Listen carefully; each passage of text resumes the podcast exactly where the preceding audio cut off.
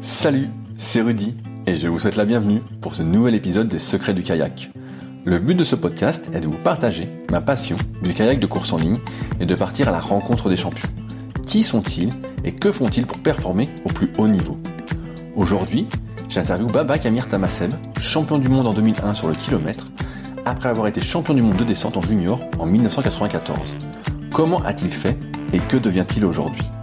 J'espère que l'épisode vous plaira. Je vous laisse maintenant découvrir Babac et ses secrets. Salut Babac, comment vas-tu aujourd'hui? Bah, écoute, salut, tout, va bien, tout va bien. Euh, période, période un peu compliquée pour tout le monde, mais en bonne santé, donc euh, tout va bien. Donc pour euh, ceux qui ne te connaissent pas, parce qu'il y a beaucoup de jeunes qui écoutent le podcast et il y a sans doute quelques jeunes qui ne te connaissent pas, comment tu te présenterais à eux dans le milieu du kayak? Oh là là. bon alors là, Rudy, c'est une question un peu piège. tu peux répondre naturellement, t'inquiète pas.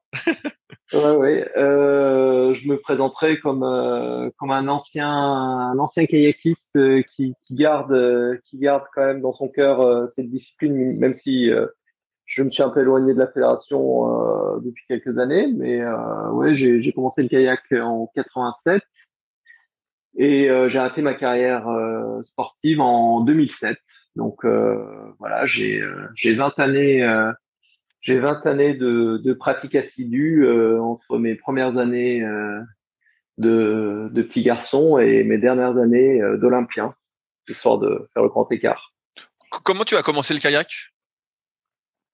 Oh, une histoire, une histoire classique. Hein. J'étais à Strasbourg. En gros, il fallait qu'on se, qu'on se mette au sport avec mon grand frère et donc, euh, ma mère nous a inscrits au club de kayak qui n'était pas trop loin de la maison. Euh, voilà. Donc, euh, les, les, deux frangins dans le même club, c'est pratique en termes d'organisation, d'horaire et tout. Donc, voilà, ça a démarré sur un malentendu classique. Ah, ah, ah, avant ça, tu faisais pas d'autres sports? Non, j'ai jamais fait un autre sport fédéré. En fait, c'est ma seule licence sportive euh, je, je, faisais du sport et tout par ailleurs, quoi, mais, mais pas au sein d'un club. Quoi. Donc euh, voilà, j'avais quel âge? J'avais 11 ans. Euh, c'est, ça a été ma première pratique sportive fédérée au sein du club de Strasbourg au Vif, qui à l'époque s'appelait euh, l'ASTS, l'Association des cheminots, des sportifs des cheminots de Strasbourg, qui, qui a basculé en Strasbourg au Vif euh, très peu de temps après. Est-ce que tu te souviens de ta toute première séance en kayak? Pas du tout. Non, non, là, je, je vais pas mentir, euh, pas du tout. Euh, je, me, souviens de, de quelques bonnes séances, euh, belles rigolades et tout au sein du club. J'ai fait mes années, mes années ado au club avec toute une bande de copains et de copines. donc ça, c'est des souvenirs qui restent. Des stages, des stages à la fois en course en ligne et en eau vive, des stages dans les Alpes, des, des plans galères euh, de compétition sur la cime en Suisse, euh, des soirées pluvieuses euh, à Goumois, mais je me souviens pas de mon premier coup de pagaie, en tout cas quand j'avais 11 ans. Quand, tu étais au, club de Strasbourg, on s'était obligé de faire de l'eau vive? Euh, non, non, non, il n'y avait pas d'obligation à faire de l'eau vive, mais après le, club, il était devant, enfin, le club est installé devant des chutes où il y a un petit bassin de slalom, et historiquement, c'est la pratique euh, plutôt de la descente euh, plus que du slalom qui est, qui est instaurée euh, au sein du club parce que parce que le bassin en fait à Strasbourg se prête un peu plus à la pratique de la discipline de rivière dans, dans la mesure où l'île l'île L apostrophe I 2 L qui traverse la ville de Strasbourg, la rivière qui traverse la, la ville de Strasbourg euh, bah, il y a un peu de débit, un peu de courant, donc euh, c'est vrai que c'est plus sympa pour les jeunes d'être en bateau de descente qu'en bateau de course en ligne, j'imagine, euh, sur sur cette rivière. Après, c'est c'est c'est une culture des éducateurs. c'est Bruno Dazer qui à l'époque tenait le club aussi. Là, il vient de partir à la retraite là, tout récemment. Donc voilà, c'est toute une histoire aussi qui s'inscrit avec une dynamique euh, qui est instauré par un président de club euh, qui a été Daniel Sorensen pendant très longtemps et euh, un éducateur phare, la personne de, de, Bruno. Donc moi, ça m'a pas empêché de, de faire les différentes disciplines. Hein. J'ai fait évidemment de la descente de rivière. J'ai fait pas mal de slalom parce qu'à l'époque, en cadet, tu avais forcément la qualification en France en slalom et en, et en descente. En parallèle, en minime, j'avais fait euh, toutes les régates de l'espoir en course en ligne euh, avec la Ligue donc euh, d'Alsace à l'époque. en cadet, j'ai fait le cheval de France. En junior, j'ai fait le cheval de France dans les deux disciplines à chaque fois. donc, je me suis jamais senti bridé par cette opposition au vivo plate que parfois on peut imposer. Et puis, ça me faisait bien marrer de, de percer en course en ligne avec un dossard marqué Strasbourg vive dessus. Quoi. Est-ce que c'était quelque chose de courant euh, à, l'époque quand on démarrait le kayak de faire toutes les disciplines du kayak? Non, je, pense qu'encore une fois, c'est la sensibilité des éducateurs. Euh, parce que moi, quand, quand tu es jeune, en fait, tu, pratiques un peu ce qu'on te propose aussi. Hein, donc, je sais que même en junior, euh, le club était pas mal investi en kayak polo aussi. Donc, on avait fait, euh, quand j'étais junior 1, c'était quand? C'était en 93, euh, on avait fait quatrième au cheval de France de kayak polo, quoi. Donc, tu vois, le truc euh, qui n'était pas du tout prédestiné, mais on, les hivers, comme ça à Strasbourg, on, avait des séances en piscine le samedi soir. Euh, donc, du coup, on s'amusait à faire du kayak polo et on a fait le cheval de France de kayak polo et on a quand même fait quatrième en D1 pour un club qui, n'a pas vocation à faire de kayak polo à la base, quoi. Donc, non, non, c'est plus des opportunités, des opportunités de calendrier, de saison ou, ou de rigolade, quoi. Est-ce que tu te souviens de ta première compétition en kayak? Ah non plus là, ça, ça doit être euh, sûrement une petite régate euh, régionale euh, sur une des petites rivières à Strasbourg, j'imagine la Bruche ou, ou une autre rivière dans le coin. mais là, je là j'invente un peu hein, parce que je ne peux pas te garantir quelle rivière c'était quoi. Donc je cite la Bruche parce que c'est là où il y avait le plus de compètes. ah, c'était peut-être la traversée de Strasbourg. Tiens, on organisait une compète toujours au club de Strasbourg, euh, slalom descente. Euh, donc la descente c'était euh, c'était du plat, hein, c'était le, tour de la ville de Strasbourg. pendant un temps c'était au mois de juin, après ça a été en septembre et le lendemain suivi par une course de slalom devant le club. Donc c'est peut-être la traversée de Strasbourg, la première compète que j'ai faite. Et est-ce que tu as rapidement entre guillemets été parmi les plus forts? Quand tu étais jeune oh, les plus forts euh, régionales, nationales, mondiales, Ouais, dans, dans, les compétitions que tu faisais. Est-ce que progressivement, à chaque fois, tu te démarquais des autres ou pas? Écoute, euh, je pense qu'à partir des années minime 2, j'ai commencé à, à peut-être euh, me détacher un peu au niveau des autres sportifs du club ou de la région. Quoi. En minime, je faisais quatrième au de course en ligne en 2000 et en 500 mètres à l'époque. Donc pour une première expérience de cheval de France, puisqu'il n'y a pas de cheval de France au vivre en minime, euh, euh, voilà, je pense que du coup quand tu es quatrième national, euh, forcément dans ta région, tu es un peu au-dessus du lot en règle générale. Quoi.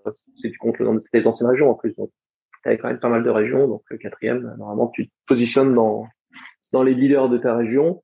Et puis après en cadet, euh, pareil en cadet, j'avais fait quoi? J'avais fait, euh, j'avais fait, je crois, un podium euh, en descente et j'avais dû faire 14e en slalom. Euh, en fait, les deux, j'ai dû faire euh, champion de France en descente et euh, et septième, je crois, de mémoire en slalom. J'avais été champion de France en 5000 mètres en,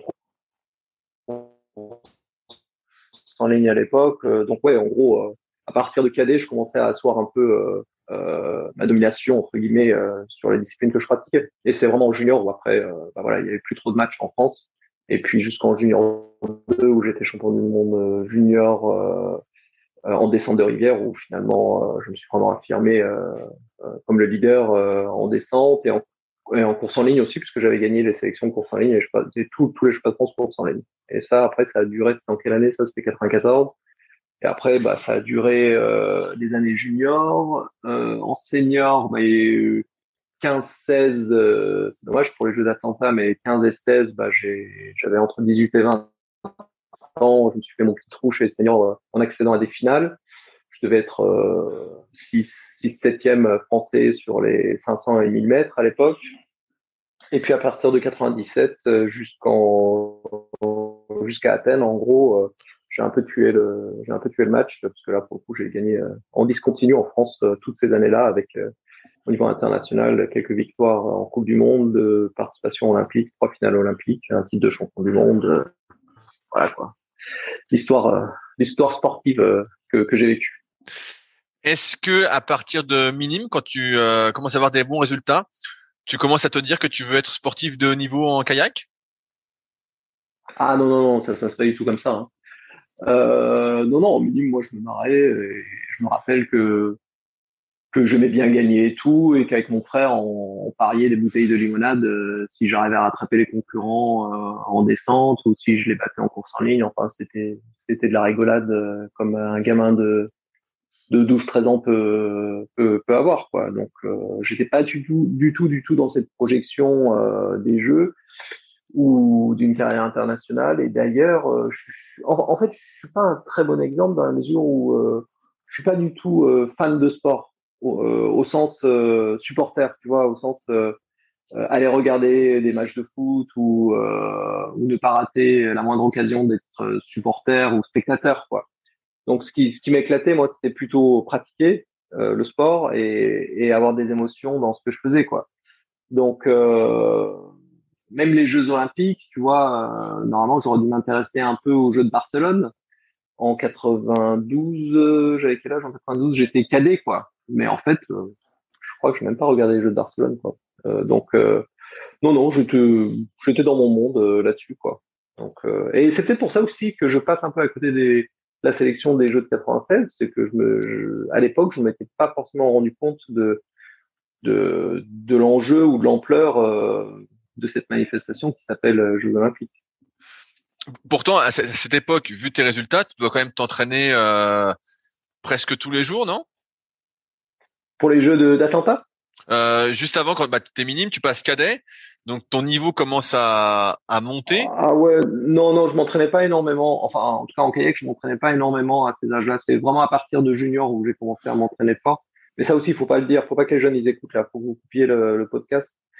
Euh, non, non, j'avais tendance à m'entraîner euh, euh, plutôt en dedans euh, quand j'étais vraiment jeune. je m'entraînais peut-être trois, trois, quatre fois max par semaine en, en bateau. Quoi. Donc après, euh, en Alsace, on fait beaucoup de ski de fond l'hiver, on fait beaucoup de VTT euh, euh, dans, dans les Vosges. je faisais pas mal de sport dans le cadre du collège-lycée et du NSS, des choses comme ça. Donc, si, si, vraiment tu considères l'ensemble des pratiques sportives, bah, le cahier d'entraînement, tu peux le remplir si tu as envie, quoi. Mais en spécifique, j'ai vachement diversifié en fait mes pratiques quand j'étais jeune. Et en plus, à, à, diversifier cette pratique entre les entre les disciplines d'eau vive et les disciplines d'eau plate, au final, tu as l'impression que tu t'entraînes jamais, quoi.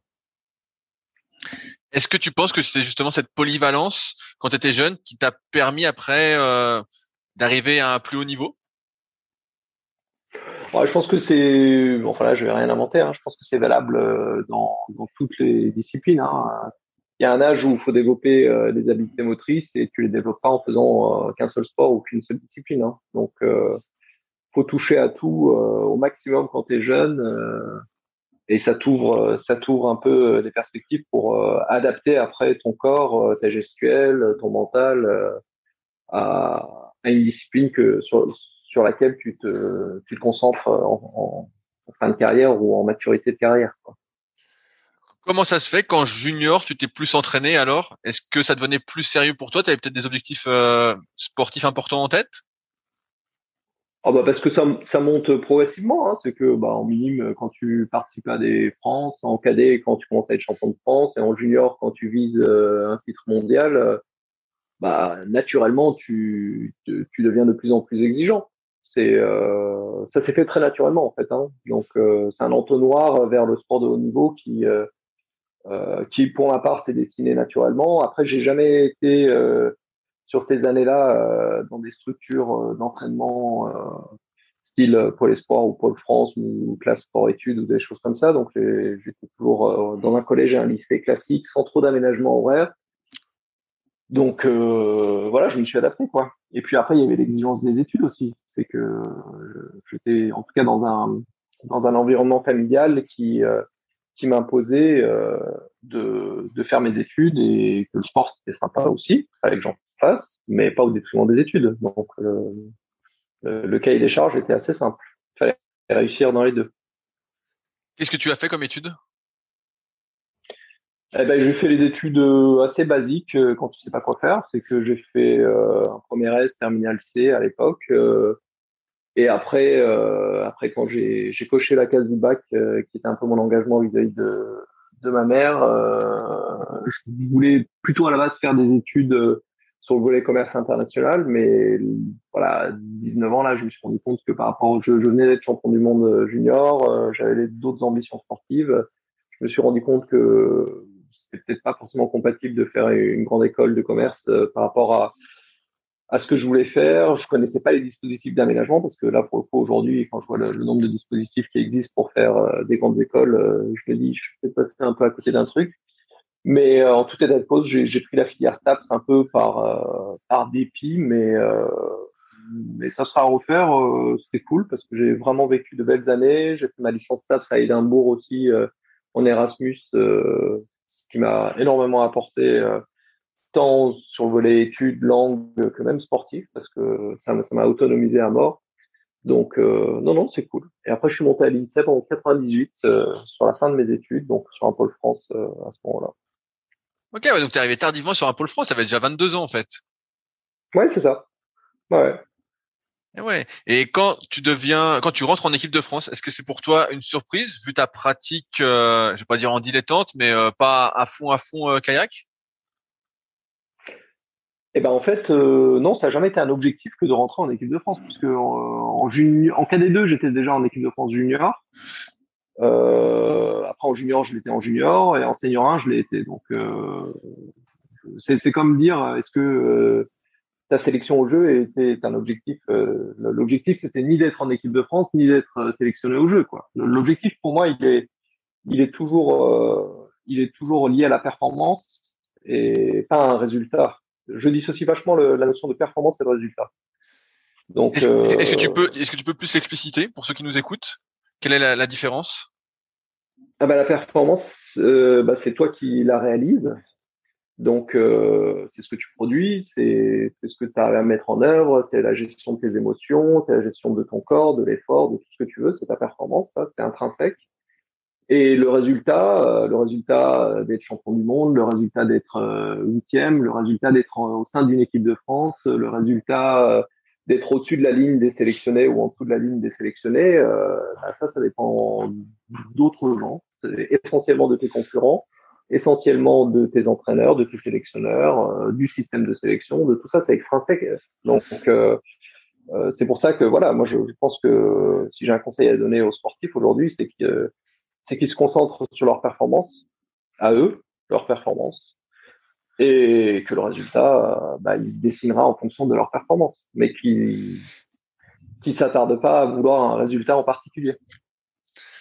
Je veux dire, le jour où j'étais champion du monde, s'il y avait un mec plus fort que moi ce jour-là, bah, j'aurais pas été champion du monde. Par contre, euh, ce jour-là, mon objectif était de sortir la meilleure performance possible. Et bah, en l'occurrence, ça tombe bien, cette année-là, en 2001, ça, ça suffit entre guillemets pour, que je sois champion du monde en termes de résultats. Quand, quand t'es hein, comme vision. Non, non, mais euh, je vois, je vois exactement ce que tu veux dire. Ça me rappelle le bouquin euh, de Bob Bowman qui s'appelait Les règles d'or de l'excellence. Je sais pas si tu connais. Où justement, lui, il distingue beaucoup ça et il parle de sa manière de coacher. Et euh, il dit exactement ce que tu viens de, de, dire, quoi, de viser la performance et non pas le résultat qui ne dépend pas vraiment de toi au final si tu fais ta meilleure performance. Ok, ben cool, je vais lire ce bouquin alors. Ouais, bah, tu sais déjà, je suis pas sûr que tu en aies besoin. Euh, quand tu deviens champion du monde junior euh, de descente, est-ce que c'est pour comment comment tu vis la, chose en fait? Est-ce que tu gardes des souvenirs de cette compétition ou comme les autres tu as oublié aussi? Euh, Est-ce que c'est une consécration pour toi d'être champion du monde de descente? Alors je vais dire un truc qui est ridicule aujourd'hui c'est que j'étais sélectionné au monde euh, course en ligne qui était à Amsterdam et au monde de descente qui était aux États-Unis, dans le Wisconsin, euh, dans le coin des Grands Lacs euh, aux États-Unis. Et en fait, j'ai choisi la course en ligne, euh, pardon, la descente, juste parce que c'était chouette d'aller aux États-Unis et faire un choix du monde Donc, tu vois un peu la motivation du gamin de 18 ans qui... qui fait des choix stratégiques énormes, quoi. Euh, je pense que si la course en ligne avait été dans un endroit un peu plus exotique que l'Europe, euh, bah, j'aurais choisi la course en ligne. Hein. Donc, euh, donc voilà, écoute, non, non, on avait passé, on était un petit groupe, comme c'était euh, outre-Atlantique, euh, on n'était pas nombreux sélectionnés. Écoute, on avait fait, on avait, ouais, c'était, c'était sympa, mais j'ai pas de grands grands souvenirs. Hein. Je suis désolé. Je... Je, suis champion du monde, c'est quand même une bonne consécration, non? T'étais pas content de, de toi? Si, si, si, si. Non, c'est pas ce que je dis, mais là, là, tu me demandes 20 ans, 25 ans après de, de me rappeler des trucs. Euh, si, c'était sympa. J'ai une ou deux photos que je regarde avec les copains de l'époque. que ça me fait marrer, quoi. Mais, euh, mais euh, ça reste, euh, voilà, ça, ça, ça rien de comparable avec un titre senior, quoi. Tu vois ce que je veux dire? Ou un titre senior en plus d'une épreuve olympique historique, quoi. Donc, c'est pas du tout comparable en termes d'émotion. C'était, ouais, j'étais content et tout. Mais bon, fallait, fallait quand même s'entraîner le lendemain et préparer la saison d'après. Et voilà, quoi c'est pas, faut pas s'emballer en junior, je pense. Et, je, heureusement, je pense que je me suis pas trop emballé sur ce titre, quoi. Est-ce que tu as continué la descente euh, de rivière après? Parce que je trouve rien dans ton palmarès. Euh, je vois que de la course en ligne. Alors, j'ai ouais, en senior 1, j'ai fait les deux. J'ai fait une Coupe du Monde à Beauvais en senior 1. Euh, et en fait, euh, j'ai arrêté en milieu de saison parce que les calendriers chevauchaient. Quoi. Qu'il y avait les Coupes du Monde sur les mêmes week-ends ou un week-end d'intervalle et tout. Et donc, il y a un moment où tu... Voilà, quand tu rentres euh, sur le circuit senior euh, et que tu es leader euh, sur deux disciplines, c'est un peu compliqué de concilier les, les calendriers. Donc là, j'ai fait le choix de l'olympisme très clairement. Donc c'est vraiment en senior 1 où, j'ai dit, bon, ça suffit les conneries, je vais me concentrer que sur, sur un sport olympique. Est-ce que quand tu es arrivé senior, tu étais parmi les meilleurs Français euh, sur ta distance du 1000 mètres? Euh, En senior 1, je devais être euh, sixième ou septième, un truc comme ça. Ouais. Senior 2, j'ai dû gagner quelques places. Ouais, j'étais milieu de finale, un truc comme ça. Donc non, pas les meilleurs. De toute façon, les années 95-96, les meilleurs, c'était quoi? C'était Pierre Lubac, des Lancereau, des gens d'Amérique Lieu. Il y a du monde, hein, mais mais encore une fois, on revient sur la notion de performance et de résultat. C'est que ma performance de mes années 95-96 me positionnait en milieu de finale française. Et euh, quand ma performance euh, elle s'est améliorée et que les chronos ont chuté euh, en dessous d'un certain seuil, bah, du coup, j'étais un peu tout seul. Donc on revient sur sur cette notion. Ce qui est paradoxal, c'est que c'est un sport d'opposition, d'adversité, mais en fait, faut d'abord s'occuper de sa propre perte. Est-ce que bah, dans ces années-là, 95-96, donc euh, senior 1, senior 2, tu t'entraînes toujours à Strasbourg? Ouais, 95-96, donc je suis en STAPS à Strasbourg, c'est les années de Doug. 97, euh, je pars à Édimbourg. Et c'est l'année où j'explose en fait au retour en France. Au printemps, je reviens en France pour les complètes. Et c'est l'année où j'explose et je commence à tout gagner dans toutes les distances en fait. Donc euh, Édimbourg, c'était pas mal. Hein. C'était une année de merde euh, dans le froid euh, de, de, de l'Écosse euh, avec le vent, la pluie et tout ça, mais c'est vraiment des conditions de merde, je me rappelle, parce qu'il y avait un canal rempli d'algues et puis voilà, c'est mais mais c'est vraiment l'année qui m'a qui m'a transformé, qui m'a transformé par rapport à à mes, performances à ce moment-là. Et puis, euh, c'est aussi l'année où, euh, après les Jeux d'Atlanta 96, euh, il y a eu Kirsten Neumann, donc l'allemande Nest, qui avait été recrutée à l'époque par Alain Adoré et Antoine, qui a pris la succession de la direction technique nationale, euh, qui est arrivé avec des plans cadres, des programmes cadres pour l'ensemble des athlètes. Et du coup, moi, quand je suis parti à Édimbourg, j'ai suivi cette programmation-là. Donc j'ai eu euh, j'ai eu une programmation aussi qui pour la première fois, même si j'étais toujours pas en structure euh, fédérale, euh, je suis passé d'une programmation club que je construisais étroitement avec différents entraîneurs à une programmation cadre fédérale qui, qui de surcroît était pour l'époque était très bonne. Mais en fait à cette période-là, tu t'entraînais toujours tout seul ou presque, ou tu avais des partenaires d'entraînement quand même? Eh ben, j'étais parti à Édimbourg. Euh, j'étais en STAPS avec euh, un, très bon ami du club de Colmar qui s'appelait Rémi Clermont et qui lui aussi avait chopé l'Erasmus avec moi. Donc on était deux à être partis euh, en Écosse et donc on, on s'est entraîné footing, bateau, muscu ensemble tout le temps. donc on, on était sparring partner l'un de l'autre. Lui faisait à la base de vive, de la descente de rivière, hein, et moi on course en ligne, mais voilà, ça ne nous a pas empêché de bien nous, nous entraîner. Et puis, à, à, son niveau, il a bien progressé aussi et il a eu un beau parcours. J'ai une question un peu de, de débutant, mais j'imagine que quand il y a des algues, si tu mets ton coup de pagaie que tu prends des algues, ça te déstabilise un peu, ça te, ça te gêne un peu, non? Ouais, ouais, c'était pourri. Mais bon, après, tu t'adaptes, hein, tu, euh, tu travailles les trajectoires. Ouais, j'allais dire, à chaque coup de paillet, c'est s'il y en a partout, c'est un peu la surprise. Est-ce que tu vas relever une algue ou pas, quoi, ou un, un tas d'algues. Ouais, mais c'est la réalité aussi de, des bassins en France, hein. Je veux dire, l'été, l'été à, Vers-sur-Marne, euh, tu peux avoir beaucoup d'algues aussi, comme sur d'autres bassins. Donc, euh, c'est des choses qui peuvent arriver, mais tu t'accommodes de ça. Après, franchement, quand t'es en l'automne, l'hiver, euh, t'es pas exigeant sur euh, si t'as raté un coup de pagaie ou pas, quoi. T'es dans un travail foncier, tu t'adaptes, quoi. Quand, tu rentres euh, d'Édimbourg, c'est à ce moment-là que tu vas à l'INSEP? Non, c'est la rentrée d'après en septembre. Non, non, je rentre d'Édimbourg euh, au printemps 97 euh, en fait. Donc je termine, je termine l'année à Strasbourg et, un peu moins en cours et beaucoup en compète et en stage. Et c'est la rentrée d'après en septembre où je monte à l'INSEP. Bon, pourquoi tu montes à l'INSEP alors que ça a l'air de bien se passer pour toi, tu progresses un peu chaque année. Qu'est-ce qui fait que tu pars à Paris? Oh bah, Pour finaliser mes études, hein, je suis rentré en formation prof de sport à l'INSEP et après j'ai eu le concours, donc euh, c'était une trajectoire euh, scolaire, pour, enfin scolaire, universitaire pour le coup. Quoi. Encore une fois, ouais, je suis désolé, j'ai pas pris les, j'ai pas pris des décisions sportives forcément. Non, mais il n'y a, pas de bonne ou de mauvaise réponse, ça tu sais bien. il, y a, juste ton parcours. Euh, Est-ce que le fait justement de s'entraîner en, pôle euh, France accélère tes progrès à ce moment-là ou pas du tout? Oh bah indéniablement, je pense oui oui parce que déjà les années d'avant quand j'étais à Strasbourg, euh, le club de Strasbourg était rattaché au pôle France de Dijon à l'époque. Donc je faisais quelques quelques jours par-ci par-là à Dijon pour aller chercher la confrontation. Donc après quand j'étais résident d'un pôle à Vert bah, sinon tu t'entraînes tous les jours avec d'autres euh, et donc t'es es tiré, t'es tiré vers le haut, quoi. Mais euh, mais bon, après, il n'y a pas de recette non plus. Hein. Tu as des gens qui arrivent sur des structures euh, où il y a une forte densité de, de confrontation et qui se crament parce qu'ils sont attaqués tous les jours et ils n'arrivent pas à lever le pied quand il faut.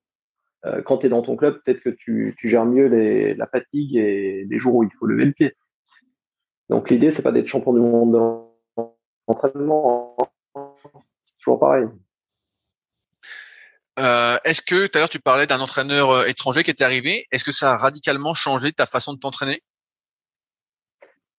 Euh, Oui, la mienne et celle de de, beaucoup de kayakistes de l'époque. Hein. Moi encore j'étais vieux en 87, j'ai envie de te dire, j'avais 22 ans comme tu vois. Mais tu prends des générations comme Étienne Hubert, Vince Le et compagnie, des Guillaume Burger et autres ben, eux, ils ont grandi dès les années euh, minimes cadets avec la rigueur euh, des forces endurance en muscu, euh, des séances de B1, de B2 dans notre jargon. voilà. Donc il y a eu, il y a eu une rigueur globale qui a été imposée et je pense que moi à 22 ans c'était déjà un peu trop tard, mais ça m'a ça m'a quand même botté le cul entre guillemets pour que je sois plus rigoureux sur sur la pratique de musculation et tout ça. Euh, mais il y a toute la génération un peu dorée qui a eu derrière avec Jouve, le Crub, euh, qui persiste encore aujourd'hui, euh, euh, Carré, euh, voilà, tous ces sportifs-là, euh, ils, ils, sont rentrés dans ce moule, dans ce moule qui, qui, qui, leur a permis dès, dès les années cadets juniors à être meilleurs que ce que nous on a été génération précédente, je pense ce que vous faisiez avant cette euh, révolution entre guillemets d'entraînement, c'était plus anarchique, c'était plus, euh, je sais pas comment dire, à, la forme du jour. Il n'y avait pas vraiment de plan euh, global?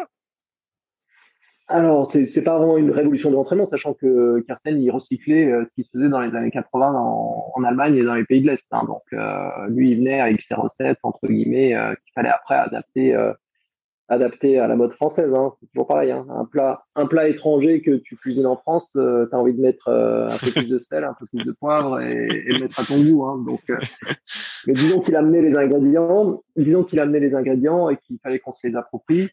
euh, avant son arrivée, il y avait peut-être pas, il y avait peut-être pas d'homogénéité ou de rigueur globalisée. Donc il y avait des, des, programmations à droite, à gauche, dans les pôles, dans les machins. Mais là, Kirsten, lui, son intention, c'était vraiment d'imposer en fait une programmation commune ou, ou en tout cas un socle d'entraînement commun pour les pôles France, pour les pôles espoirs, pour les clubs formateurs. Donc il descendait pour tout le monde, quoi. Et c'était pas que les structures euh, en question. Donc, euh, et puis après, c'est pas non plus, c'est pas qu'une vérité non plus, parce que un programme d'entraînement, euh, deux athlètes peuvent faire le même programme d'entraînement, ils n'ont pas les mêmes performances ou les mêmes résultats en les deux termes à l'issue, quoi. Parce que parce que bah, le programme d'entraînement sur le papier et le programme d'entraînement réalisé sur l'eau, bah, c'est deux mondes différents, quoi.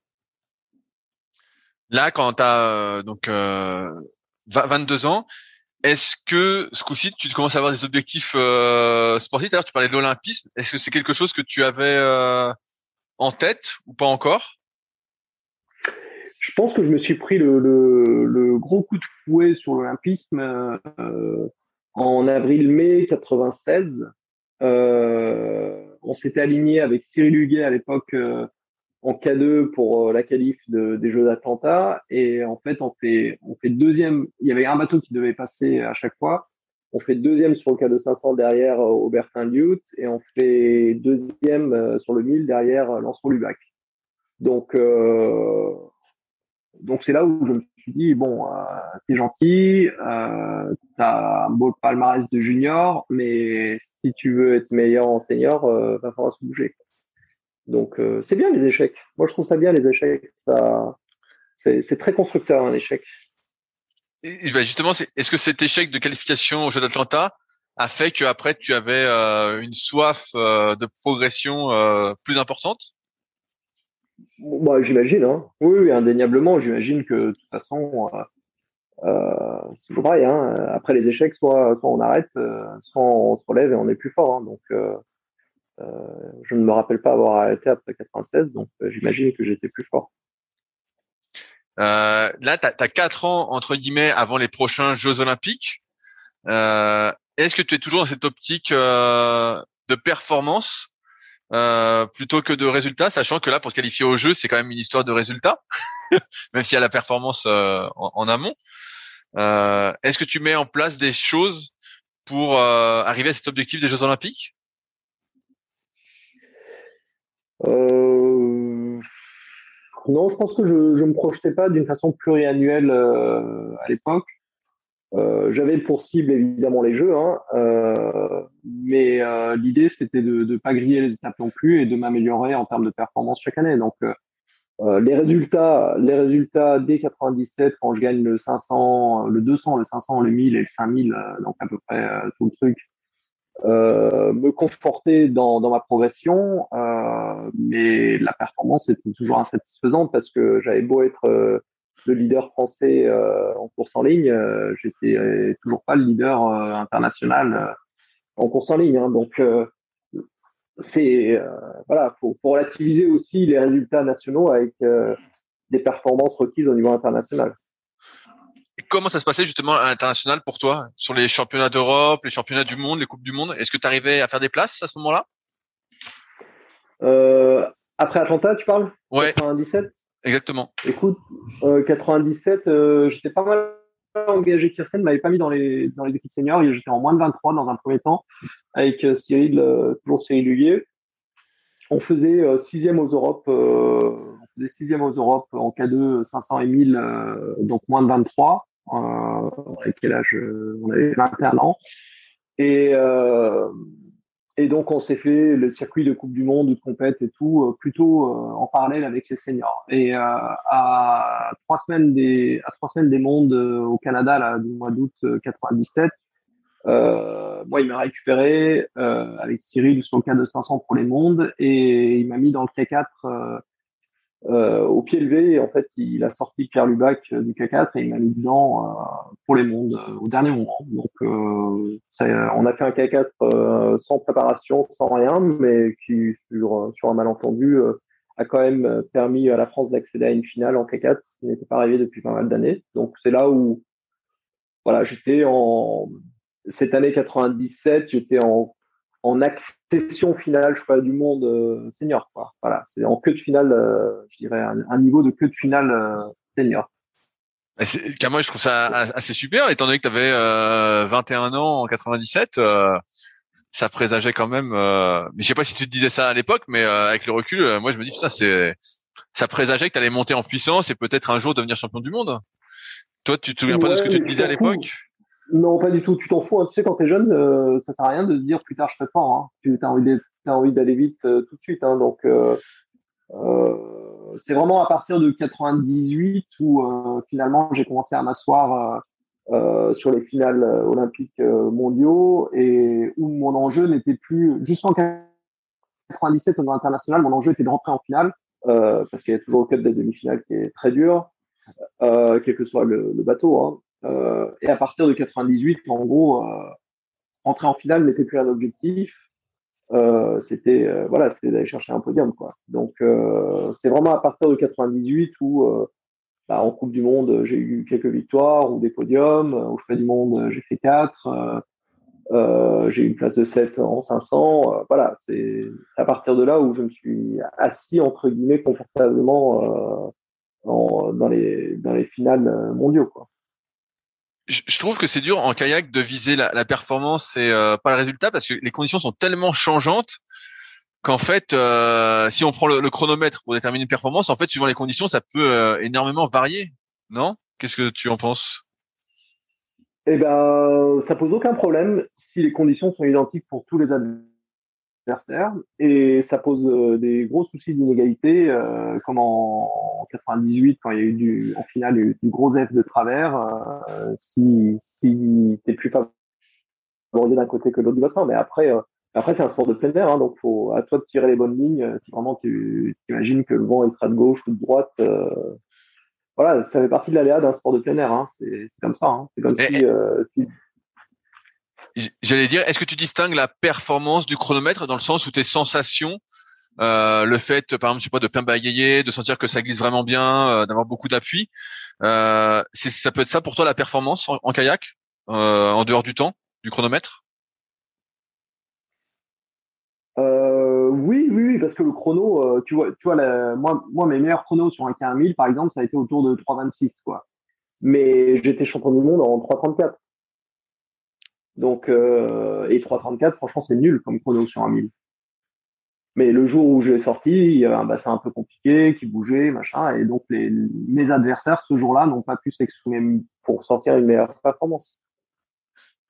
Ouais, je sais pas si tu vois où mais j'ai du mal en fait à, à voir euh, la performance sans le chronomètre, mais parce que je viens d'un milieu où tout est euh, bah, avec beaucoup, de repères. Tu peux avoir une performance, ouais, tu peux avoir une performance avec un chronomètre euh, bien fidèle euh, en natation quand tu es dans un milieu fermé ou en athlée en salle et tout. Déjà, l'athlée en plein air, euh, en fonction du vent, tu peux avoir des chronos qui veulent plus trop rien dire, quoi. C'est pour ça qu'ils mettent des jauges de, validation de record de, dans record du monde ou d'Europe en fonction du, du vent qu'il y a, quoi.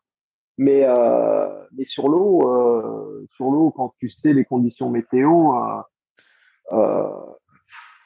moi, comme je dis, les, records du monde, de toute façon, ça sera toujours d'eau, euh, bassin lisse. Parce que d'eau, bassin démonté, euh, ça compte, enfin, tu vas pas vite. Euh, bassin, bassin lisse sans vent, tu vas moins vite aussi. Donc, euh, et la chaleur de l'eau. Ça aussi, il faut, prendre en compte. Hein. Je veux dire, quand, quand, tu fais des chronos au mois de mai ou des chronos au mois d'août et que la flotte est à 6-7 degrés d'écart, bah, tu fais pas les mêmes temps. Hein. Bah, ça, c'est pas parce que tu es meilleur. C'est pas parce que tu es meilleur. Hein.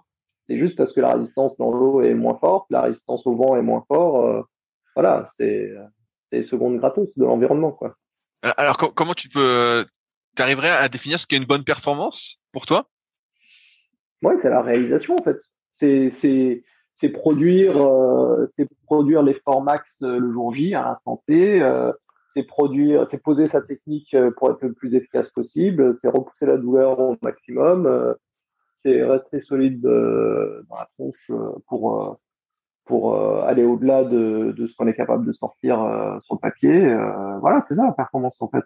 Ouais, je vois ce que tu, tu veux dire. C'est une, plus une histoire de, de sensation, de ressenti, finalement? C'est une histoire intrinsèque. Hein. C'est ce que je disais tout à l'heure. C'est vraiment intrinsèque. Après que ton chrono soit meilleur à un moment donné parce que la flotte est plus chaude, parce que tu as un vent d'eau, parce que tu pas de vagues, parce que toutes les raisons du monde, bah, c'est bien, c'est bien, mais euh, à la limite, t'as qu'à pas t'entraîner et, tu progresses juste avec les conditions externes, quoi. ça marche pas, ça, je crois. Je suis pas sûr que ça marche. Je, je suis pas sûr que ça marche sur le moyen long terme, peut-être sur quelques mois avec un peu de chance, mais euh... je suis pas sûr. Euh, donc 98, le but c'est euh, les finales. Comment se passe l'année 99 pour toi? Écoute, l'année 99 euh, était, pas mal. 98, je fais quatrième en fait, euh, alors que je gagnais les demi euh, plutôt à l'aise. En Hongrie, c'était chouette. C'était championnat du monde à Szeged en Hongrie, qui est, qui est vraiment le temple euh, du kayak à mes yeux, en course en ligne. Euh, donc grosse déception de faire quatrième quand même en 98. Du coup, l'année 99, je l'attaque plutôt plutôt un peu revanchard. je fais une belle saison. Je fais vice champion d'Europe. Euh, c'était les qualifs pour les jeux, mais j'en faisais pas une affaire euh, tragique dans la mesure où c'était les 17 premiers en mono 1000 qui étaient qualifiés au jeu. Donc 17 premiers, ça veut dire euh, l'avant-dernier de la finale B. Hein. Donc euh, sachant que sur le 1000, je jouais le podium, euh, j'envisageais pas de faire 17e mondial. Quoi. Euh, à part qu'au monde à Milan, il y a eu un gros souci séries. Je me suis fait disqualifier euh, sur un erreur de jugement qui a été reconnu par la suite, mais l'histoire a été écrite. Et donc, euh, ça, m'a flingué ma saison euh, 2000, euh, quelle année on était? 99, et surtout la sélection euh, du K1000 pour les Jeux, quoi. Puisqu'il n'y avait pas de repêchage et tout à l'époque. donc voilà, année, année 99 euh, qui a bien démarré, circuit Coupe du Monde, plus vice-champion d'Europe, et qui s'est tragiquement terminé avec une disqualification en série euh, sur une course avec zéro enjeu, euh, et surtout un quota olympique perdu pour la France. Ah ouais, merde, bah, ah ouais, bah donc c'est pour ça, parce que je te voyais pas sur le k 1000 au, au, jeu de 2000, et je me disais, bah, qu'est-ce qui s'est passé, justement mm. Ah ouais.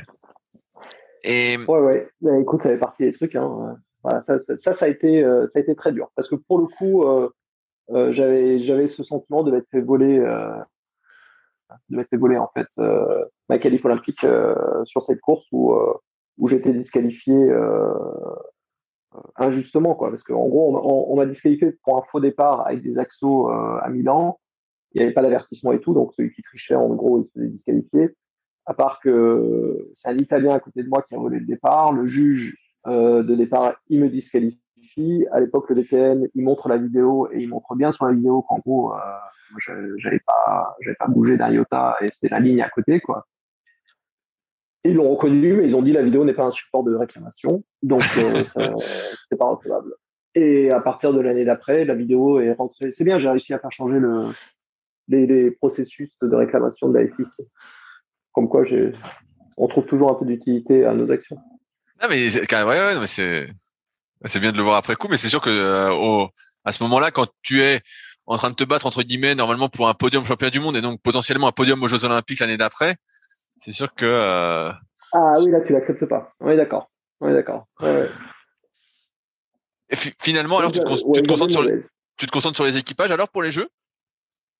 Alors, euh, je courais le K2 500 aussi à l'époque avec Fred Gauthier et, et là pour le coup ça m'avait tellement dévasté qu'on a foiré le K2 500. Euh, ça m'a ça m'a ruiné en fait euh, mentalement cette histoire de, de disqualification sur les trois quatre jours de choix du monde. Hein. Donc je, suis passé à travers bah, du mono j'étais disqualifié le K2 500 on passe pas en finale. donc pas de quota. C'était huit premiers en finale en équipage qui avait les quotas à l'époque et du coup c'est le K2000 et le K4000 qui ouvre les quotas à Milan en 99. Donc, euh, en gros, on avait, pour la France, pour signer, on avait six places. Et, euh, et donc, avec ces six places-là, euh, bah, on a fait les résultats qu'on a à l'année d'après, puisqu'aux sélections, euh, le DTN a sélectionné six personnes en 2000. Et euh, dans ces six personnes, il a désigné un K2 qui finalement était ma pomme avec euh, Philippe Aubertin sur le 500 et 1000, un K4 euh, composé en gros euh, de Pierre Lubac qui faisait le K4 1000 plus le K1 1000, lui doublait les deux, et de trois autres collègues, je crois que c'était Fred Gauthier, Maxime Bocon et euh, Gourichon, Stéphane Gourichon, euh, qui, qui, ont composé le K4. Donc à 6, en fait, on a couru euh, quatre bateaux. Les deux K2, le K1000 et le K4. Comment il s'est qualifié le, le K2 500 En fait, il y, a, un autre duo qui s'était qualifié, vu que toi, tu n'avais pas. Non, non, non, le K2 500 c'est pas qualifié, mais en fait, au jeu, euh, c'est une fois que tu as qualifié un K2, tu peux courir l'autre K2 en fait. Ok. Tu, tu, c'est le nombre d'accréditations en fait qui limite. C'est pas forcément le nombre d'engagements par course. Ok. Et euh, comment ça se passe pour toi alors ces, ces jeux de l'an 2000 Est-ce que c'est euh, une bonne expérience? Est-ce que tu es satisfait, pas satisfait? Ah bah écoute ouais je fais quatre je fais quatre à quelques millimètres de la troisième place euh, dans des conditions folles sur le cas de 500 on fait cinquième plus éloigné sur le 1000 dans des conditions plutôt classiques euh, non, je suis très content de ces résultats. Je suis très très content de ces résultats, sachant que je, revenais de super loin en fait. Hein. C'est-à-dire que euh, la, ma, ma, disqualification à Milan l'année d'avant m'a vraiment euh, anéanti pendant pas mal de temps. Quoi. Donc euh, pour moi, revenir à ce niveau euh, de performance sur le 500, sur le 1000, sur, le, sur les Jeux Olympiques et tout, c'est que du bonus. Est-ce que, est-ce que à, l'époque, j'ai terminé l'année 99, quand j'ai terminé l'année 99, euh, j'avais fait une croix sur les jeux, quoi. Puis putain, euh, j'aurais jamais, enfin, je suis disqualifié en série, euh, euh, un quota qui était si évident, bah, il disparaît. Euh, comment on va faire? Enfin voilà, il y a tellement de doutes et tellement de, de, de, frustration en fait. non, je souhaite, franchement, je souhaite pas aux jeunes pagayeurs cette situation-là. Donc est-ce que euh, souvenir de Sydney topissime. Est-ce qu'à l'époque tu travaillais en même temps ou tu euh, avais, euh, je sais pas, des sponsors ou tu étais détaché? Comment ça se passait? Alors j'ai eu mon concours en 2000, donc j'ai commencé à travailler à l'issue des Jeux de Tokyo, qui était en septembre 2000. j'ai démarré à, à, travailler pour en tant que prof de sport en 2000. Et avant j'étais étudiant. Ok, donc tu avais bien le, avais ah le temps de t'entraîner. Attends, attends, non, non, non. L'année 2000 j'étais j'étais étudiant et et Bidas. C'était la dernière année, j'ai fait mon service militaire. Enfin, j'ai fait quelques jours de service militaire au bataillon de Joinville. J'ai oublié ça. Donc, j'avais une euh. solde de, de 800 francs. Ça, fait, ça faisait, c'était l'année où on est passé à l'euro en plus. Donc, ça faisait quoi 120 euros? Mais, mais, mais, à l'époque, 800 francs, c'était bien, parce qu'à l'époque, les salaires étaient moins, euh, en France, c'était moins élevé, quoi. 120 euros par mois, euh, t'as intérêt à te débrouiller autrement quand même. et, et ben, comment tu te débrouillais euh, justement à l'époque alors? Parce que j'imagine qu'il comme il n'y avait pas encore tout le net, etc., il y avait peut-être moins de sponsors? Oui, mais évidemment, ouais, j'avais pas tellement de sponsors financiers. Hein. C'était l'époque où, bah, quand t'es étudiant, bah, finalement, tu tu as un train de vie quand même euh, très modéré, comme tout étudiant qui se respecte. Hein. Après, j'avais la chance d'avoir euh, des aides euh, tant de la ville de Strasbourg, du conseiller général du Parrain et de la région, la région Alsace, qui, une fois les trois aides cumulées, me permettaient de, de vivre pas, pas, pas, de vivre dans, dans la durée, mais en tout cas de, de vivre au quotidien sans, sans être à l'arrache. Et puis il y avait les aides les aides de l'État, les aides personnalisées de l'État, qui euh, les AP là, euh, qui permettaient aussi d'arrondir un peu tout ça. Euh, J'avais des partenariats avec euh, le constructeur de bateaux et de pagaies qui me filait le matos gratos. donc au final, entre les AP qui me payaient ma pension à l'INSEP, le matos que j'avais gratos et le, le, reste des aides qui, qui me nourrissaient entre guillemets, bah voilà. tu sais, à 20 ans, tu t'as pas d'autre prétention que bien manger et bien t'entraîner. Hein. Et bien étudier, je crois. J'ai oublié, merde. Qu'est-ce que tu avais comme bateau euh, d'ailleurs à l'époque?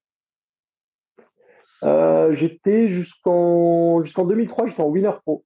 Donc euh, eu Reflex qui, s'est transformé en Winner Pro et on avait euh, quand il y a eu le, changement des normes sur la largeur des bateaux et tout, on avait bossé ensemble avec Marc Guillard à l'époque pour sortir le, bateau là, le BBK le Winner Pro, un peu avec les, petites oreilles derrière.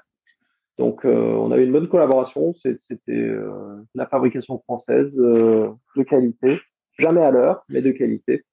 Mais voilà, quand tu sais quand tu sais comment il bossait Marc euh, en termes de qualité, euh, bah, t'acceptais que ça soit un peu en retard. Mais bon, toujours un peu marrant. Quand tu l'appelais, tu lui disais bon alors mon bateau, tu me l'as envoyé? Il me dit ouais ouais c'est parti la semaine dernière.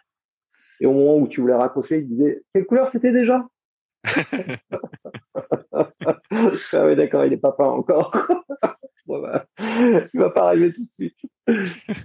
Et euh, c'est quoi la, réglementation qui a changé sur la largeur des bateaux? Avant, tu pouvais euh, l'avoir de la largeur que tu voulais. Un quin, un quin devait faire 60 de large obligatoirement, et euh, ils ont enlevé la notion de largeur. Donc, euh, ton bateau, en gros, euh, une fois que tu enlèves la largeur, c'est que tu peux couper le pont pour qu'il y ait moins de prise d'air, quoi. Donc, les bateaux, ils ont été beaucoup plus étroits. Enfin, ils avaient, ils avaient la même forme puisque tu avais toujours la réglementation concave-convexe que tu devais respecter, mais euh, mais comme tu n'étais pas obligé de monter les ailerons jusqu'à 60 de large, euh, bah, tu, pouvais, les arrêter à ta ligne de flottaison où tu voulais. Et du coup, les bateaux étaient, avaient un centre de gravité plus bas, plus stable, moins de prise d'air en vent latéral. Et voilà. Au, niveau des pagaies, à l'époque, c'était pareil C'était euh, comme maintenant Yantex et Bracha ou il y avait pareil autre chose? Euh, À l'époque, alors Yantex n'existait pas. Bracha était présent depuis, depuis déjà une dizaine d'années. Il y avait Bracha, Letzman, il y avait beaucoup de Letzman à l'époque. Euh, il y avait les Gut, qui étaient tchèques, qui étaient de très belles pagaies aussi, mais gros. Euh, il y avait Double Dutch, il me semble. Et, euh, et voilà, je n'ai plus en tête ce qu'il y avait. Bon, moi, j'ai toujours été plus ou moins en bracha. Hein. Je n'ai pas trop bougé sur ces années-là. Et en fin de carrière, j'avais basculé avec le constructeur français euh, Select. Donc euh, voilà, je pas. J'ai essayé d'autres pagaies, une fois une Gut, une fois une Deathman et tout, mais mais ça n'a pas persisté au-delà d'une saison. Ouais, c'est, c'est, toutes ces marques-là, j'ai l'impression qu'elle, le milieu du kayak c'est vachement rétréci ou je sais pas, mais toutes ces marques-là n'existent plus aujourd'hui en fait. Euh, ouais, ouais. Si on slalom, t'as Double Dutch toujours un nom. T'as pas, t'as plus dans ces Gala Sport. Ouais, c'est, plus. Ouais, je, je, vois, je vois plus Gala sur les photos que. Ouais, bah il y a un turnover. Après, à l'époque, tu vois même les bateaux. Hein, les, bateaux français c'était plutôt une niche. Les Allemands ils avaient leur propre bateau FES. Euh, FES, FES, ça c'est le, le, laboratoire à Berlin. Et euh, le gros leader à l'époque c'était Plastex, le polonais. Et puis bah au fur et à mesure des jeux, ça s'est inversé. C'est Nelo qui a pris le lead euh, et qui, qui, a produit en fait des bateaux de, de grande qualité avec un modèle économique euh, intéressant pour les fédés à travers un système de leasing et tout quoi. Donc euh, euh, bah, c'est les marchés qui changent, hein, qui évoluent, c'est normal ça. Donc jeu de 2000 et ensuite bah, 2001. Est-ce qu'on peut dire que c'est l'année de ta consécration?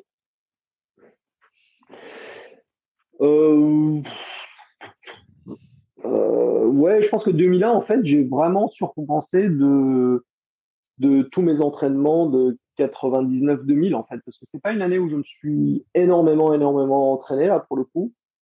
Euh, c'est une année où euh, j'avais un peu levé le pied, euh, je, je, commençais ma carrière professionnelle un peu.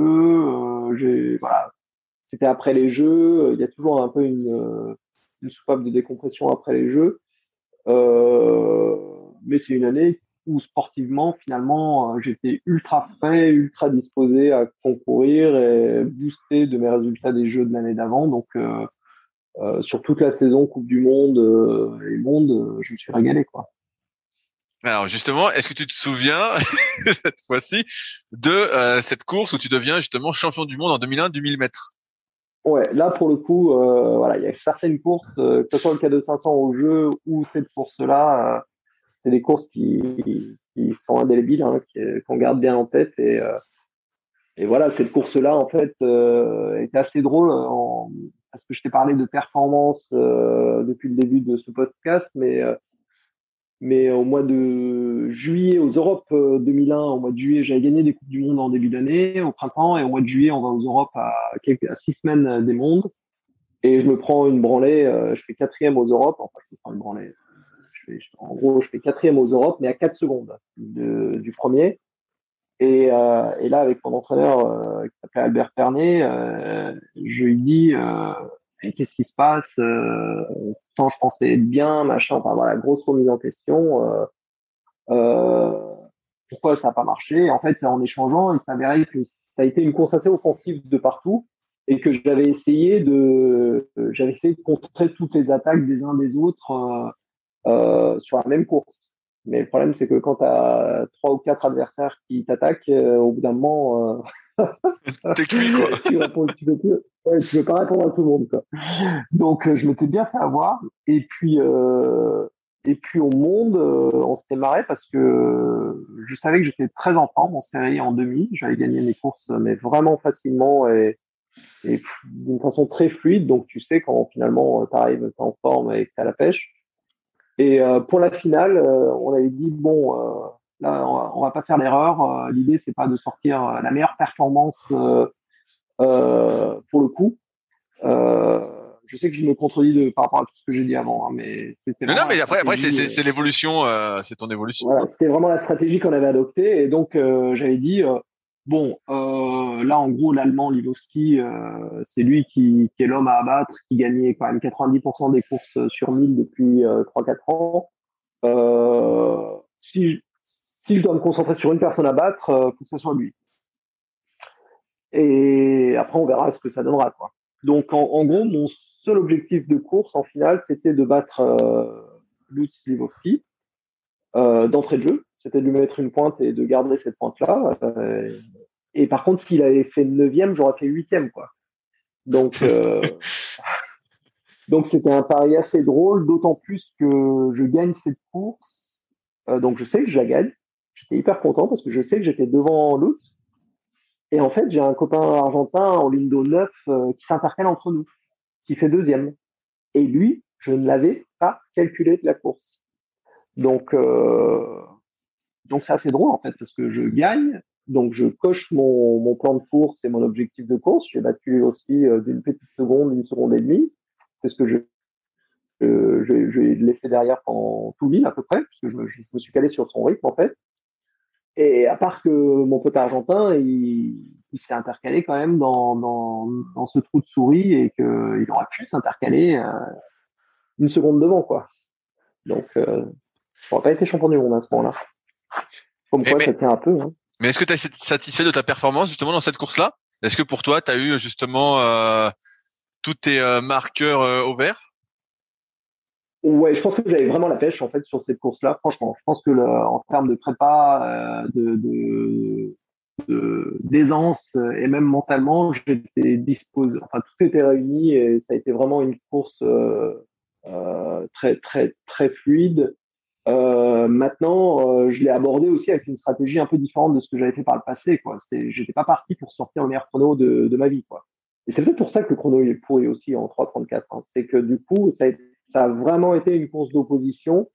Et contrairement aux Europes, ça n'a pas été une course d'opposition avec l'ensemble des finalistes, mais ça a été un duel entre Livowski et moi-même. Est-ce que quand tu deviens champion du monde, la je sais, sais pas si on peut dire ça, mais la pression retombe pour les années euh, suivantes sur le kayak et tu te dis bah voilà j'ai fait le tour ou euh... ouais ça c'est super dur. Moi j'admire j'admire des sportifs euh, comme Tony ou Fabien euh, qui ont récidivé en fait dans leur titre soit olympique soit de titre mondial à mon niveau quand j'ai coché cette case de champion du monde en 2001 d'autant plus avec euh, une quatrième place à Sydney, une disqualification en 99, une quatrième place en 98. Euh, ça a été euh, vraiment le la case cochée quoi. Je me dis ça y est, je l'ai fait. Là là, il y avait une satisfaction. Et après, c'est compliqué de de se remobiliser euh, et je parle que du Carmine, hein, parce que me remobiliser en K2, ça, ça a été très facile. Enfin, il n'y a pas besoin de se remobiliser en K2. Hein. J'avais fait 4 aussi en K2 cette année-là. L'année d'après, on refait 4. L'année d'après, on refait 5. Enfin, tu vois, j'étais dans ce projet, quoi. Mais me remobiliser en monoplace euh, et redonner du sens, en fait, à reproduire une performance, ça a été très, très dur. Et je pense que j'ai jamais su, j'ai jamais su le refaire, en fait. Euh, quand tu regardes mon parcours, finalement, euh, j'ai jamais su euh, me remobiliser euh, aussi fortement. Pourtant, tu fais, je vois sur euh, Wikipédia, tu fais les Jeux Olympiques de 2004 en K1 500. Ouais, mais en 500. En 1000 aussi, j'ai fait, mais je fais demi-finale, je passe à côté. Tu dis alors finalement que trouver une nouvelle distance ou une autre épreuve avec le K2, t'as remobilisé? Ça t'a plus motivé? Carrément. Ouais, ouais, c'est, je, je, mais c'est un peu le, c'est un peu le principe aussi après ma carrière, c'est que quand j'ai arrêté ma carrière en 2007, pendant trois ans, j'ai pas fait de bateau. C'est-à-dire que je ne pouvais pas refaire du kayak parce que j'avais un niveau d'exigence euh, par rapport aux sensations que j'avais qui n'était plus corrélé quand j'étais plus entraîné. Donc je faisais, je courais, je faisais du vélo, je faisais tout ce que tu veux, mais je faisais pas de kayak. Il m'a fallu quelques années avant de revenir au kayak et reprendre plaisir à naviguer en ayant fait le deuil de mes sensations d'avant. Parce que là, c'est pareil, en fait. Quand j'étais athlète, euh, en 2001, je gagne, mais les années d'après, je montais sur l'eau pour une compète, je ne retrouvais jamais cette sensation de fluidité, euh, d'aisance que j'ai eu peut-être euh, l'année d'avant. Du coup, tu es, à la recherche d'un truc que tu as vécu, mais tu n'arrives pas à en produire, et donc. Voilà. Alors que dans, sur une autre distance ou dans un autre équipage, tu, euh, c'est un autre projet en fait. Donc c'est d'autres pairs, c'est d'autres sensations, euh, c'est autre chose quoi. Ah oui, je, je, vois exactement ce que tu veux dire parce que beaucoup de personnes que j'ai interviewées sur ce podcast-là qui sont maintenant retraitées disent tous euh, ce que tu dis. Euh, je pense à Romain Marco que j'ai eu euh, juste avant toi, qui justement lui aussi est pas monté dans un kayak pendant 3-4 ans parce qu'il avait plus les sensations. En fait, il arrivait plus. et pareil pour Vincent Le Crubé que j'avais interviewé, qui avait arrêté pendant longtemps aussi. que tu perds vite. J'ai l'impression que le kayak, tu perds du moins en course en ligne, comme je connais moins les autres disciplines, tu perds vite tes sensations si tu n'es pas en fait à fond dans ton entraînement, etc. Il suffit que tu t'entraînes plus que trois fois par semaine et tu perds énormément de, je sais pas ce qu'on peut dire, de ta fluidité, ton relâchement, de tes sensations. Euh, ça pardonne pas en fait d'en faire euh, pas par intermittence, mais juste régulièrement quoi. Ouais, mais c'est un sport assez simple en fait. Hein. C'est que contrairement à l'eau vive en FM par exemple, où tu as ta technique, tu ta navigation, ta lecture de rivière, euh, les mouvements d'eau, euh, tu as plein de choses en fait qui rentrent en compte. Euh, en course en ligne, euh, en fait, c'est une activité plus simple sur le papier, mais qui en devient plus complexe parce que du coup, quand c'est plus simple, il y a plein de gens qui peuvent le faire. Il y a plein de gens qui peuvent réussir à un certain niveau. Donc, si tu veux te détacher de ce niveau où la plupart des gens arrivent à réaliser quelque chose de simple, c'est que tu dois aller au-delà, euh, au-delà dans la finesse en fait de la navigation, de la glisse, de l'appui, euh, du, du, meilleur rendement, quoi. Donc, euh, t'as pas d'échappatoire. Tu peux pas dire je prendre le bon courant là, je, vais prendre la bonne vague. Non, là, tu as, ta baguette, tu ton bateau et tu as le plan d'eau. quoi. Donc, et quand tu arrêtes, ta condition physique, bah, ça c'est un peu le principe de l'entraînement, hein, quand tu arrêtes, ta condition physique, bah, elle se dégrade normalement. Et donc, tes postures techniques, tu les maintiens moins longtemps. Euh, et donc, si tu tiens moins longtemps tes bonnes postures techniques, euh, bah, tu transmets moins bien dans le bateau, euh, donc ton bateau glisse moins bien, donc tu as des sales sensations, et donc tu es frustré, et tu dis c'est un sport de con. et, il faut arriver au bout d'un certain temps où quand tu remontes en bateau, tu reprends plaisir à naviguer, tu dis ah putain c'est un bon sport, ça glisse, l'environnement est génial, tu es sur l'eau, il fait beau, t'entends les oiseaux et, et là, t'as pas de, t'as plus de frustration parce que ton corps, il a un peu mis de côté les, super sensations que tu as eues par le passé. Alors que ça, ça ne t'arrive jamais. Enfin, moi, je sais que quand je vais courir ou quand je vais faire du vélo, comme c'est pas mes pratiques euh, prédominantes, eh ben, si un jour j'ai pas, j'ai pas des bonnes sensations en vélo, euh, bah, c'est quoi, c'est pas grave, hein, j'ai pas des bonnes sensations en vélo, quoi. J'en fais pas tout un plat, quoi. En kayak, euh, c'était plus compliqué au début il faudrait, il faudrait que je pose la question à des cyclistes, euh, des anciens cyclistes qui sont en fin de carrière ou qui ont arrêté, voir s'ils ils ont la même chose en fait, de se dire ah je vais beaucoup moins vite, euh, ça va moins vite, euh, j'arrive plus à en faire. Ou ce serait une, bonne question, ça de savoir si, si ah ça bah, fait ça pour les autres sports. Moi j'ai des copains style Florian Rousseau là qui est multi champion olympique en piste là. Bah, quand, quand on va rouler ensemble, il, il roule sans compteur. non mais comme ça il résout le problème ils roulent sans compteur parce que les mecs, les mecs qui roulent fort, euh, si, si à l'époque, euh, je raconte n'importe quoi, hein, mais s'ils faisaient leur sortie à 45 km heure, euh, si aujourd'hui ils la font à 35, ils vont se pendre. Hein. Donc le fait de rouler sans compteur, au moins tu, tu, tu te mets pas cette exigence-là. Et je comprends tout à fait qu'ils roulent sans compteur. Ouais, ouais, mais je, je, comprends aussi, même si psychologiquement, ça doit être difficile euh, quand tu as été à très très haut niveau. Là, on prend l'exemple de Florian Rousseau, euh, c'était ma, ma, jeunesse aussi. Et euh, tu vois Florian Rousseau qui va super vite, etc. Et puis d'un coup, ouais, si tu perds 10 km heure, euh, c'est, ça va être dur à vivre de se dire. Euh, je, j'ai du mal. pour l'instant, j'ai pas, j'ai pas encore, j'ai jamais été à haut niveau, donc j'ai pas ce truc-là, mais, mais ouais, ça doit être, doit être difficile, quoi. Et comment, comment ça se passe pour toi alors les les années après 2001 pour les Jeux Olympiques de 2004 Est-ce que ça restait dans un coin de ta tête cette qualification pour 2004 euh, alors ça a été assez, euh, ça a été un peu bicéphale. C'est que j'ai eu le projet toujours du K2 avec euh, Philippe Aubertin là qui, qui avançait bien euh, jusqu'en 2003 où on était 4-5e mondial. Et en mono par contre je me suis pris des baffes euh, à chaque fois. Euh, avec l'arrivée en 2002 de Nathan Bagadé, euh, l'Australien là, qui s'est fait doper après, euh, qui s'est fait choper positif au dopage par la suite, mais qui est arrivé en 2002, lui un peu de nulle part.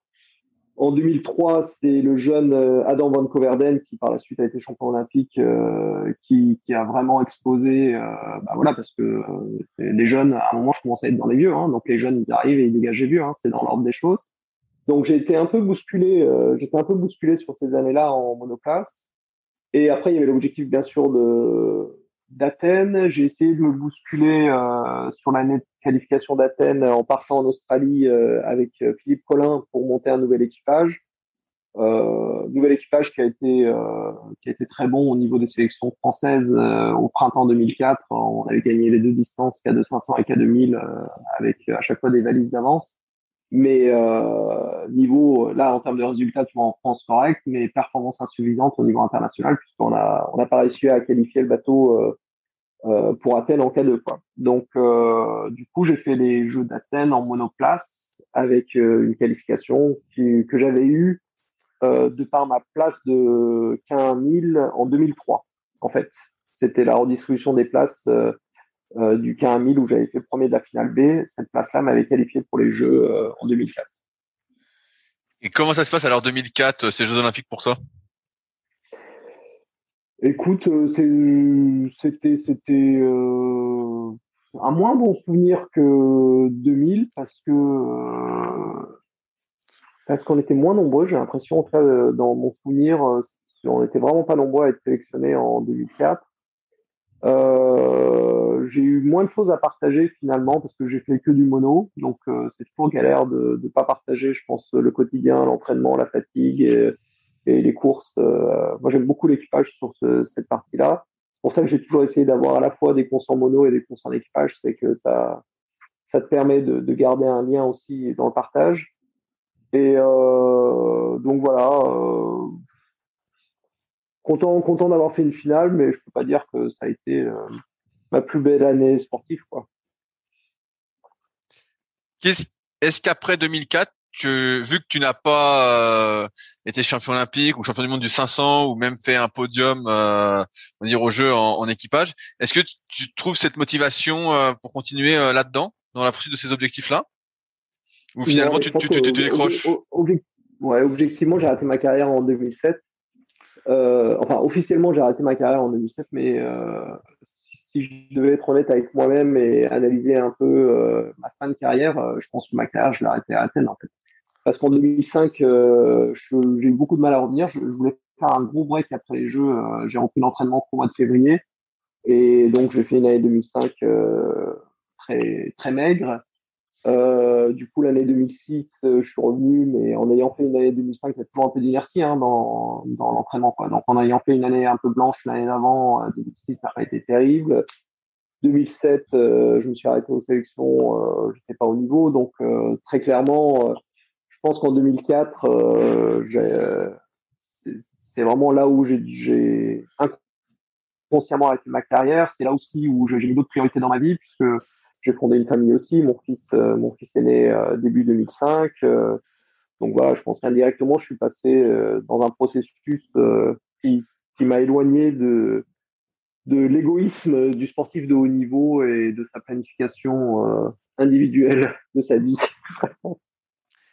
Est-ce qu'à l'époque, pour performer, est-ce est que la préparation mentale, par exemple, c'était déjà pratiqué Aujourd'hui, on en entend beaucoup parler. Est-ce que toi, tu faisais des choses comme ça ou pas? Ouais, ouais, moi j'avais bossé dans les années 2000 en fait avec un préparateur mental euh, euh, de l'époque. Donc, euh, en tout cas, j'avais ce champ-là. Alors, pas au quotidien, mais mais j'avais un préparateur euh, qui me suivait, que je voyais euh, soit, soit tous les deux, deux, deux trois mois, soit par téléphone régulièrement. Donc, c'était déjà une dimension qui, qui m'intéressait. Parce que, comme je t'ai dit, à un moment, si, si tu vas aller au-delà de la douleur, ça se passe pas que physiquement, ça se passe bien dans la tronche. Est-ce qu'il y a quelque chose que tu faisais pour performer que les autres ne faisaient pas? Dans l'organisation quotidienne, dans l'hygiène de vie ou ou autre?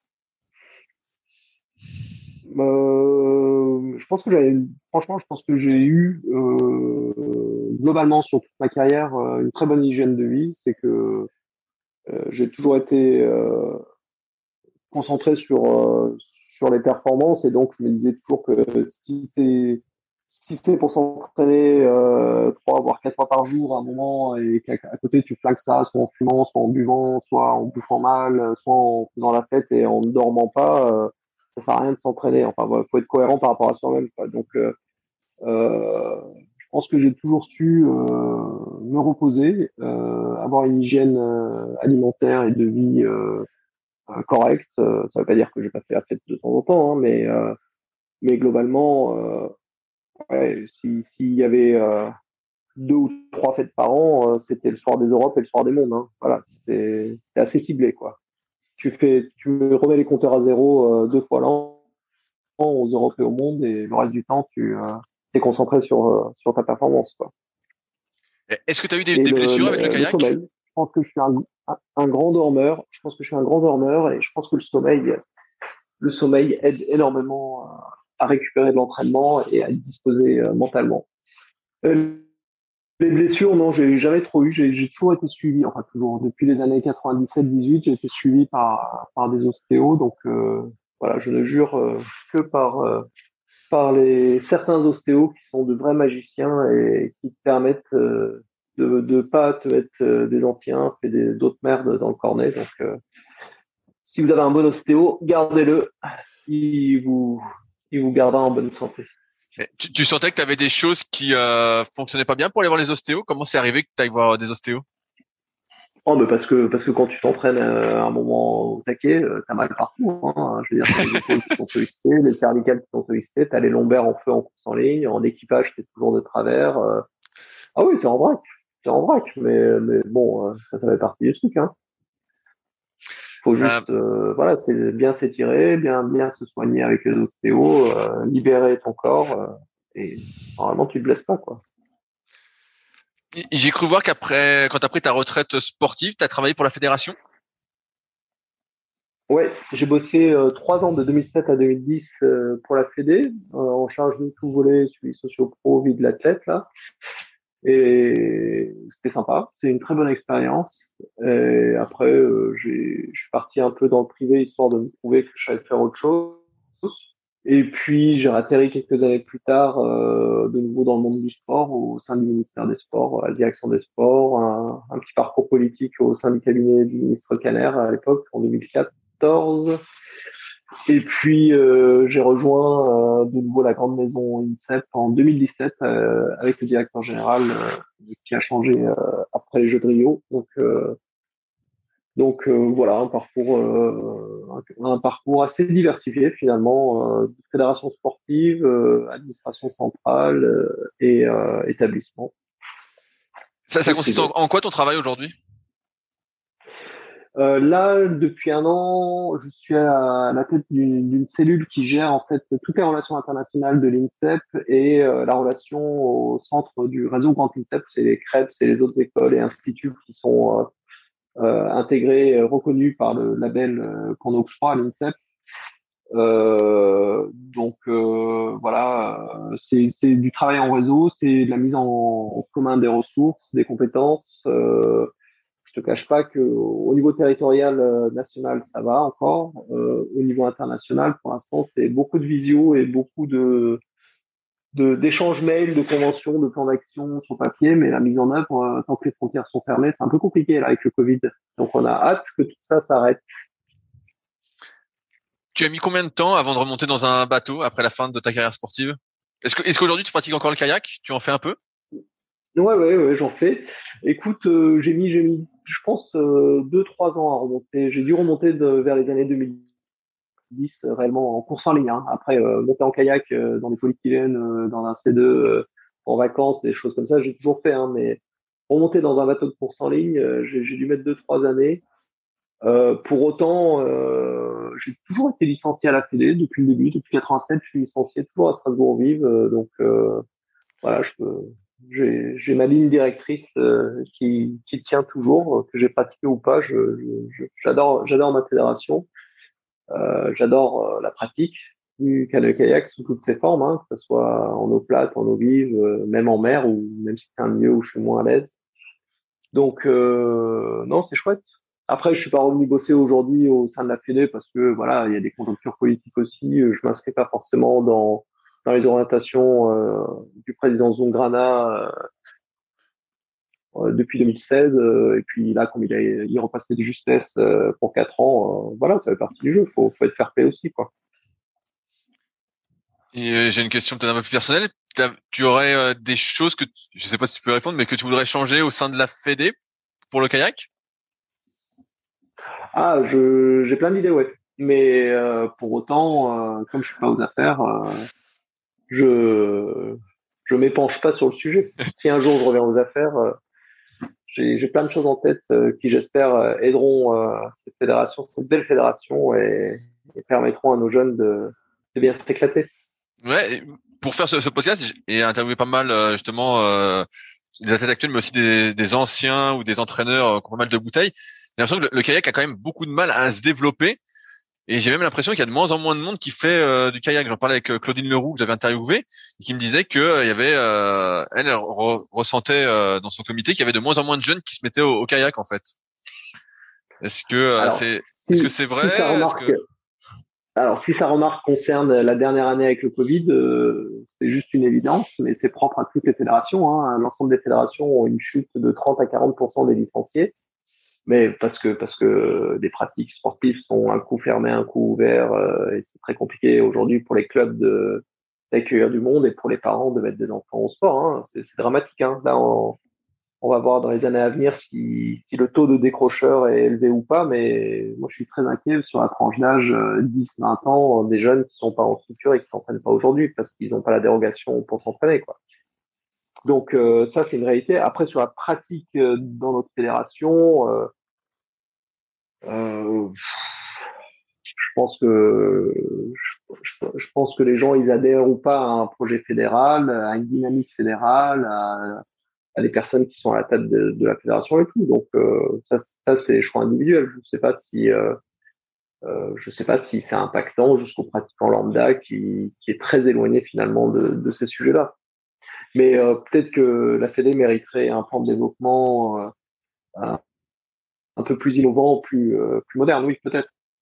Ouais, bah, je, je un peu, mais par exemple, moi, je suis, je suis déçu en tant que, que pratiquant de loisirs de pas pouvoir suivre les compétitions en direct. Tu vois, dans beaucoup de fédérations, quand il y a un championnat de France ou quoi, tu peux le suivre en direct sur YouTube ou tu vois ou sur Facebook ou quoi, sur une plateforme. Et là, pour le kayak, par exemple, les, les Open, tu peux rien suivre quoi. Et pourtant, ça me semble pas très compliqué à mettre en place. Mais euh, je... Bah, écoute, euh, moi je peux pas te répondre. Hein. Ouais, ouais, non, non, mais parce que euh, tu... moi, moi, je viens du milieu de la euh, muscu. Élus de la. Et... c'est pas de mon ressort, ça, malheureusement. Mais, ouais, mais je, je, trouve ça assez, assez bizarre parce que moi, je viens du milieu de la muscu, qui sont des toutes petites fédés comme la force athlétique ou vraiment des toutes petites fédés qui sont scindées il y a pas longtemps. Et quand tu veux voir le championnat de France, ils mettent un live sur YouTube. voilà, en fait, c'est, ça me paraît assez simple. Mm. Et je trouve ça assez, c'est bizarre que ce soit pas encore fait alors que euh, ça ne demande pas grand chose et c'est sûr qu'il y aurait peut-être pas beaucoup de spectateurs mais ça, au moins, ça aurait au moins le mérite d'exister donc euh, donc euh, je ne peux pas voir les courses. Donc voilà si tu n'es pas sur place c'est les boules c'est les boules. Voilà, tu, tu, peux pas voir les courses. Ah, si seulement si, si seulement c'était ça que le problème mais bon c'est comme ça. Ouais ouais non mais c'est c'est un problème un peu global eh ben euh, super. J'arrive à, la fin de mes questions, Babac. Est-ce qu'il y a des sujets que j'ai pas abordés que tu souhaitais aborder? Écoute, euh, non, je pense que ça, ça a été un peu historique, euh, ma vie, mon œuvre, euh, en suivant le calendrier. Je sais pas si ça passionnera beaucoup de monde ou pas. Euh, non, ce qui, ce qui serait intéressant, c'est peut-être aussi un jour de corréler une pratique sportive de haut niveau par rapport à, pour moi, il, y a un élément qui, qui a été mon moteur pendant toute ma carrière et dont on n'a pas parlé, c'est ça, euh, ça restera les émotions en fait. Je pense que on, on fait une pratique, on agit aujourd'hui euh, en fonction de, de ses émotions. Et, euh, et moi, le sport, euh, c'est un domaine dans lequel j'ai j'ai eu des émotions. C'est le sport qui m'a procuré les émotions les plus incroyables de ma vie. Quoi. Ouais, mais c'est vrai que je digresse encore un petit peu, mais c'est vrai qu'on essaye de tout rationaliser et finalement on voit bien que ce sont nos émotions qui nous dirigent malgré tout ce qu'on essaye de rationaliser quoi. Même et tu l'as bien montré dans ce podcast là où je t'ai posé pas mal de questions un peu rationnelles et où tu m'emmenais sur justement de, de l'émotionnel avec euh, les sensations, le ressenti, euh, etc.